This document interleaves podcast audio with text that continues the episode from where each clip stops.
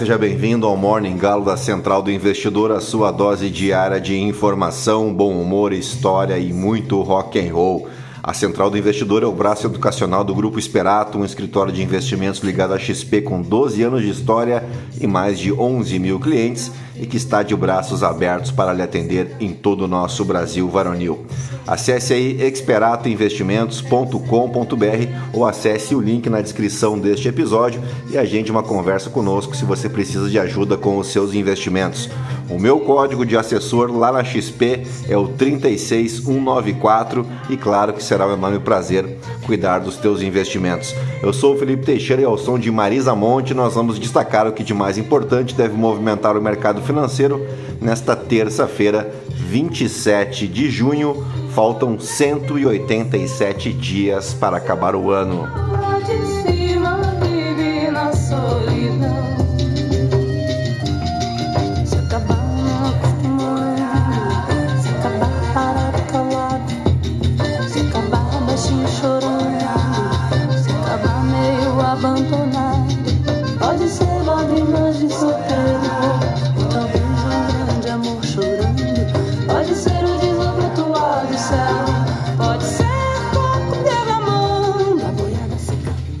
Muito bem, são 5 horas e 36 minutos, 14 graus aqui em Itapema. Hoje é dia do mestiço, comemorado nos estados do Amazonas, Roraima e Paraíba, e que objetiva homenagear todos aqueles que possuem mais de uma origem racial aqui no Brasil. Fala dos mulatos, dos caboclos, dos cafusos, entre outros, e também o seu papel na formação da identidade nacional.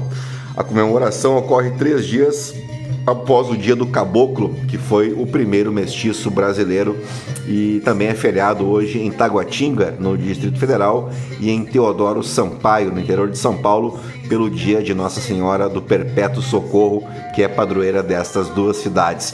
Também é aniversário do município de Canguçu, lá no Rio Grande do Sul, e do município de Canoas, também no Rio Grande do Sul, a minha cidade natal, onde nasci lá em 1981 que foi emancipada das cidades de São Sebastião do Caí e Gravataí, isso no ano de 1939.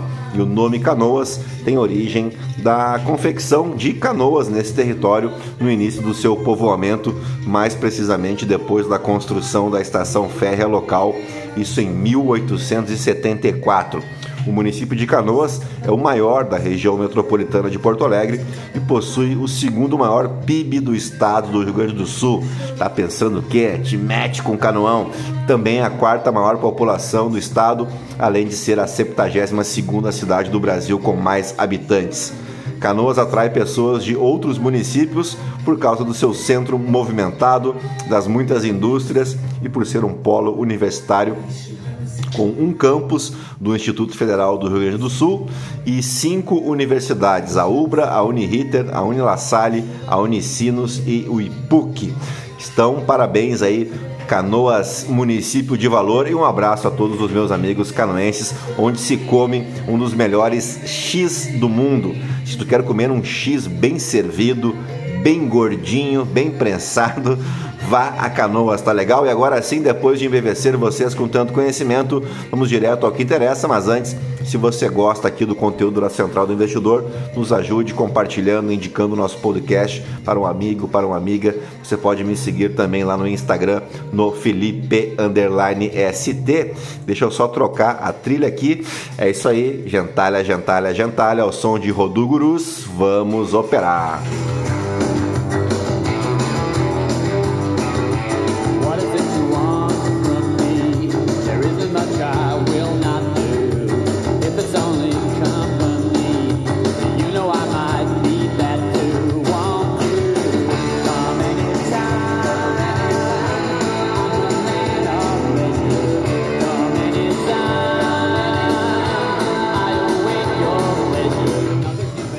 Muito bem, as ações asiáticas encerraram a terça-feira de forma mista, com os futuros em Wall Street avançando enquanto os investidores aguardam a próxima série de indicadores econômicos e discursos dos formuladores de políticas para obter indicações sobre as perspectivas para a economia e as taxas de juros.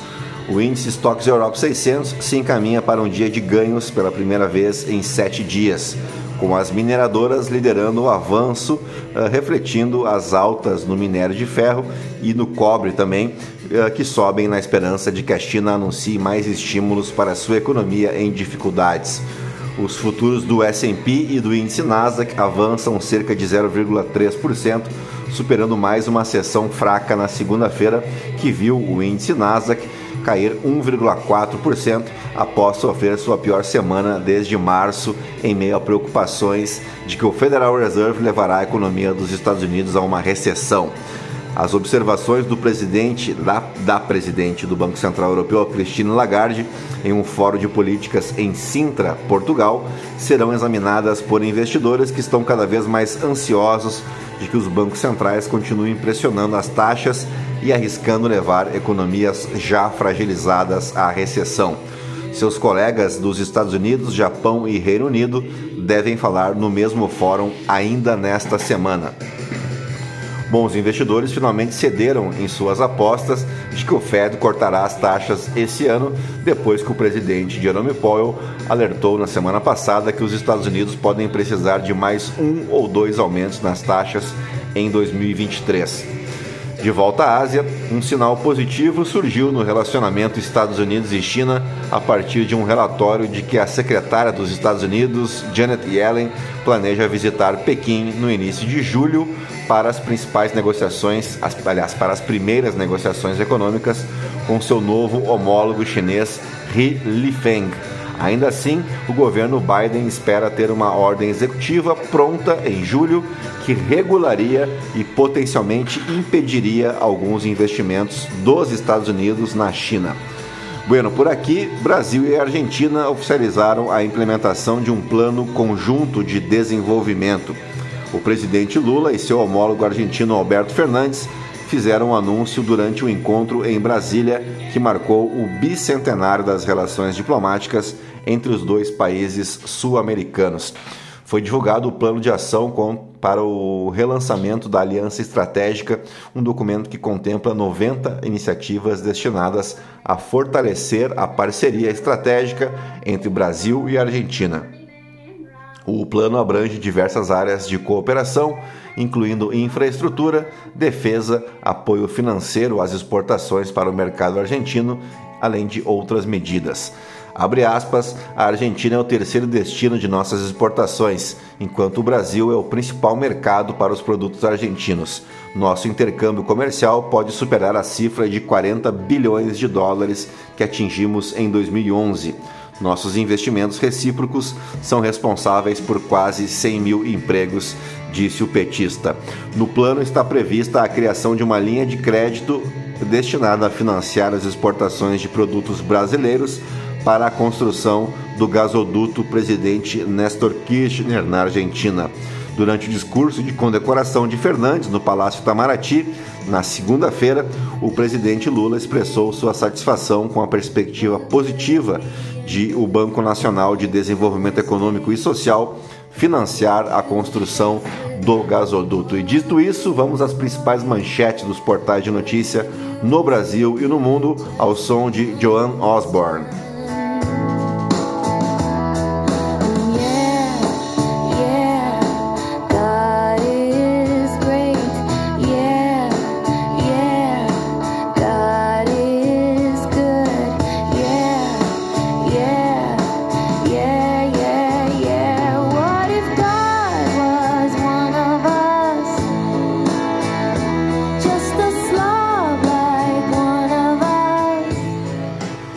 Muito bem, começamos pelo Estadão.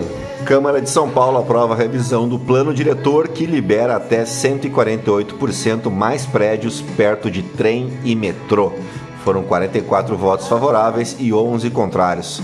Texto segue para a sanção do prefeito Ricardo Nunes. Dia do motim será lembrado como parte do desmantelamento da Rússia como grande potência. Leia análise. Denúncias e conflitos não faltam, mas República parou e eles podem esperar. PP de Alagoas aluga imóvel de madrasta de Arthur Lira com verba pública. Tereza Palmeira recebe 5,6 mil por mês do partido que no estado é presidido por pai de deputado. Uh, Felipe Salto, reforma tributária virou feira de exceções e caminha para um monstrengo. Empresas planejam captar até 40 bilhões de reais com perspectiva de melhora econômica. Boné de 2 mil, casaco de, do, de 25 mil reais. O luxo silencioso de Succession chega a escritórios. O estilo dos muitos ricos com grifes que primam pela descrição deve mudar a forma de se vestir no trabalho. Política monetária do Banco Central divide até economistas mais liberais. Entenda debate. Comunidade brasileira em Portugal é imensa e está em crescimento, diz vice-chanceler. Francisco André afirma que a imigração brasileira tem papel importante no desenvolvimento econômico do país. Vamos para a Folha de São Paulo. Defesa de Bolsonaro no TSE se omite sobre desinformação contra urnas a embaixadores. Advogados negam ilícito eleitoral, mas evitam abordar evidência de falas. Julgamento no TSE será retomado nesta terça. Bolsonaro diz que é imbrochável e que tem bala de prata para 2026. Planalto e Câmara já debatem sucessão de Lira para ampliar base de Lula. Sem queda nos juros, incorporadoras aceitam carro e fecham parcerias para vender. A ata do último encontro do Copom será divulgada hoje. Batalhas navais e prisão de general antecederam independência da Bahia. Vitória de baianos sobre portugueses completa dois séculos no próximo dia 2 de julho. STF forma a maioria para tornar réu acusado de destruir relógio histórico no 8 de janeiro. O coronel da PM diz que informações de inteligência sobre 8 de janeiro não chegaram. Vamos de valor econômico. Vereadores de São Paulo aprovam um plano diretor que aumenta áreas com prédios sem limite de altura. Carlyle põe 100 milhões de dólares na Tokstok e renegocia 350 milhões de reais em dívida. Os 100 milhões também era de reais, tá? Petrobras vence ação trabalhista bilionária. Após batalha pelo GPA, Cassino pode ver ativo cair no colo do Carrefour. Após Sergipe, Unigel paralisa fábricas de fertilizantes na Bahia. China libera entrada de carne bovina brasileira. Baixar juros agora seria repetir Tombini, diz Torós. Vamos para o Globo. Merval Pereira provável condenação de Bolsonaro será exemplar. Miriam Leitão, democracia precisa estabelecer limites do uso do poder. Carlos Andreasa, qualquer um pode ser Arthur, mas o assessor é de Lira. Marcelo Nínio, a China e a geopolítica da dívida dos países pobres. Bolsonaro inelegível, ministro do caso Lola Palusa pode mudar rumo do julgamento processo no TSE será retomado hoje à noite com a leitura do voto do relator. 47 bilhões de reais. STF anula condenação trabalhista bilionária enfrentada pela Petrobras. Ministros seguiram o voto de Alexandre de Moraes. Estatal havia sido condenada pelo TST em 2018. Lula planeja entregar Funasa ao Centrão para conter cobiça sobre o Ministério da Saúde. Comissão houve Jean Lawand Jr., coronel que cobrava golpe em conversas com Cid. Bela Megali, os dois celulares desaparecidos que trazem alívio aos bolsonaristas. Vamos para o Poder 360. Brasil e Argentina lançam um plano conjunto de desenvolvimento. Chefe diz ter feito menu da roça para agradar Lula e Fernandes. Houve falha da PM de Brasília, diz ex-chefe sobre 8 de janeiro. Lula anuncia plano safra estimado em 424 bilhões de reais nesta terça-feira. Anvisa aprova primeiro registro de vacina bivalente contra a Covid. Lula irá à abertura de encontro do Foro de São Paulo na quinta. Lamento que um ex-presidente possa ficar inelegível, diz Raquel Lira. Negociação com Rússia é impossível, diz conselheiro de Zelensky. STF aprova indenização por danos morais acima do teto da CLT. Vamos de Portal Metrópolis. TSE retoma julgamento de Bolsonaro com voto do relator. Ex-presidente espera pedido de vista. Empresas na mira da PF atuaram em vários órgãos ligados ao PP. CPI, coronel da PM, diz que a BIM avisou sobre invasões às 10 horas do dia 8 de janeiro. São Paulo, Câmara aprova novo plano diretor. Veja como votou cada vereador.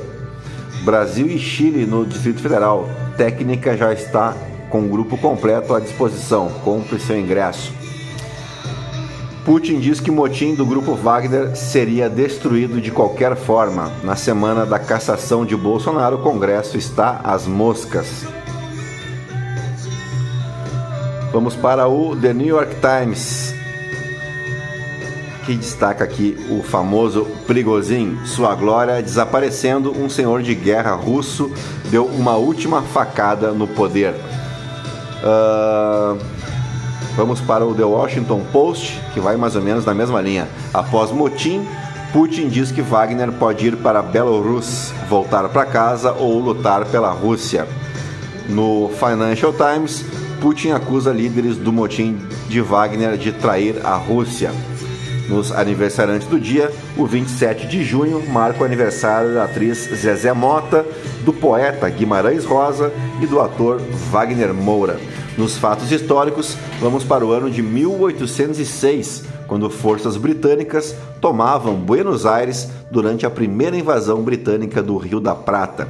Isso foi um evento histórico significativo que ocorreu no contexto das guerras napoleônicas. Nessa época, a Espanha estava sob domínio de Napoleão Bonaparte, o que levou ao enfraquecimento do controle espanhol sobre suas colônias nas Américas. Aproveitando dessa instabilidade, a Grã-Bretanha decidiu expandir sua influência na região e, em junho de 1806, enviou uma força expedicionária para capturar a cidade de Buenos Aires.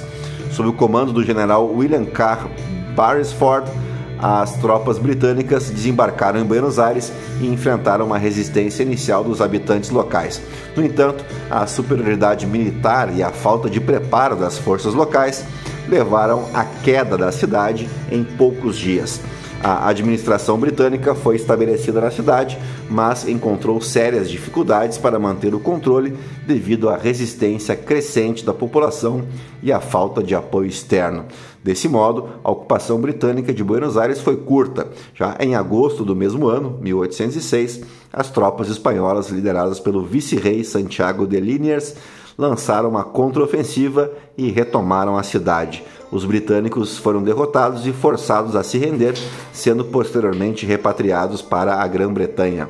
Embora a primeira invasão britânica a Buenos Aires tenha sido uma derrota militar para os britânicos, ela teve um impacto significativo na consciência nacional e na formação da identidade argentina.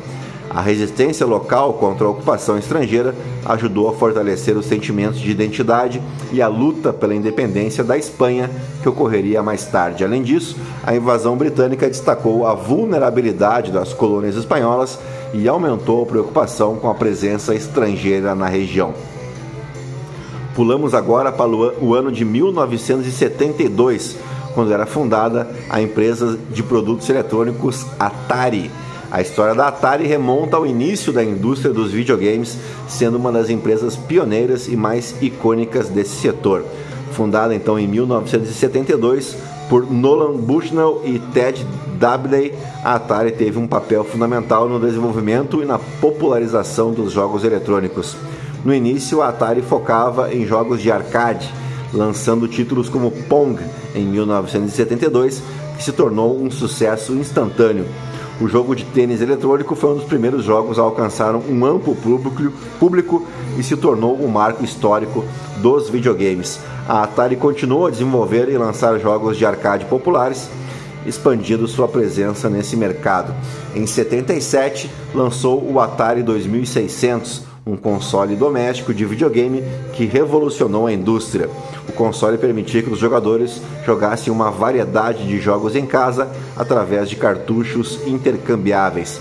O Atari 2600 se tornou um sucesso comercial, ajudando a popularizar os videogames em todo o mundo e estabelecendo a Atari como uma das principais empresas do setor.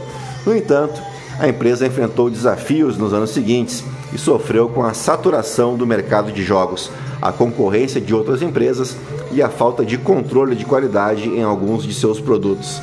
Além disso, uma crise conhecida como crash dos videogames em 1983 afetou negativamente toda a indústria, incluindo a Atari, e a empresa teve que lidar com perdas financeiras significativas e enfrentou uma reestruturação.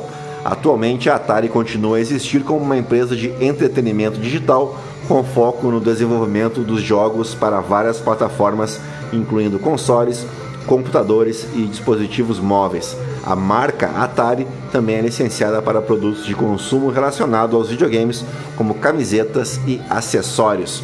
E mesmo com todas as dificuldades, a marca Atari continua a ser reconhecida e celebrada como um ícone na história dos videogames. Vamos para o ano de 1973 agora, quando o presidente do Uruguai, Juan Maria Bordaberry, dissolvia o parlamento e instaurava uma ditadura. Esse foi um período sombrio da história do Uruguai, que durou de 1973 a 1985. Bordaberry, um político uruguaio, assumiu a presidência de forma democrática em 1972, ou seja, através do voto, mas logo se aliou aos militares e liderou um golpe de Estado, então em 1973, encerrando o regime democrático no país. A ditadura de Bordaberry foi caracterizada por uma repressão brutal aos direitos humanos e à liberdade de expressão os militares exerceram um controle rígido sobre a sociedade, promovendo prisões arbitrárias, torturas e desaparecimentos forçados. Milhares de uruguaios foram perseguidos e muitos foram mortos ou forçados ao exílio. A imprensa foi censurada, partidos políticos foram dissolvidos e sindicatos foram desmantelados. Durante o governo de Bordaberry, também foi implementado um plano econômico liberal, conhecido como a Apertura. Esse plano visava abrir a economia do país ao capital estrangeiro e promover privatizações, mas resultou em um aumento da desigualdade social e na concentração de riqueza nas mãos de poucos. A ditadura de Bordaberry enfrentou resistência por parte de grupos de oposição e organizações de direitos humanos a população uruguaia lutou por uma transição democrática e pela restauração dos direitos civis. No entanto, a ditadura se manteve no poder por mais de uma década, até que as pressões internas e internacionais forçaram a realização de eleições em 1984. Em 85, a ditadura finalmente chegou ao fim com a posse do presidente Julio Maria Sanguinetti, marcando o retorno do Uruguai à democracia. A ditadura de Borda Berry deixou um legado de dor, trauma e divisões na sociedade uruguaia. Até hoje, o país lida com as consequências desse período sombrio de sua história, buscando a verdade, a justiça e a reparação para as vítimas e suas famílias. A ditadura de Borda Berry serve como um lembrete dos perigos do autoritarismo e da importância de preservar os valores democráticos e os direitos humanos, tá bom? Fechamos o nosso Morning Galo dessa terça-feira, 27 de junho, agradecendo, claro, a tua audiência, a tua paciência, te convidando para conferir o nosso Morning Call em vídeo lá no YouTube. Se não, amanhã estamos de volta aqui no Spotify, tá bom? Não esquece de clicar no coraçãozinho, avaliar a gente com as 5 estrelas e qualquer coisa você pode me seguir também lá no Instagram, no Felipe ST, tá legal? Um bom dia a todos, né? uma boa terça-feira. Fiquem na companhia de Collective Soul e eu volto amanhã. Tchau, fui!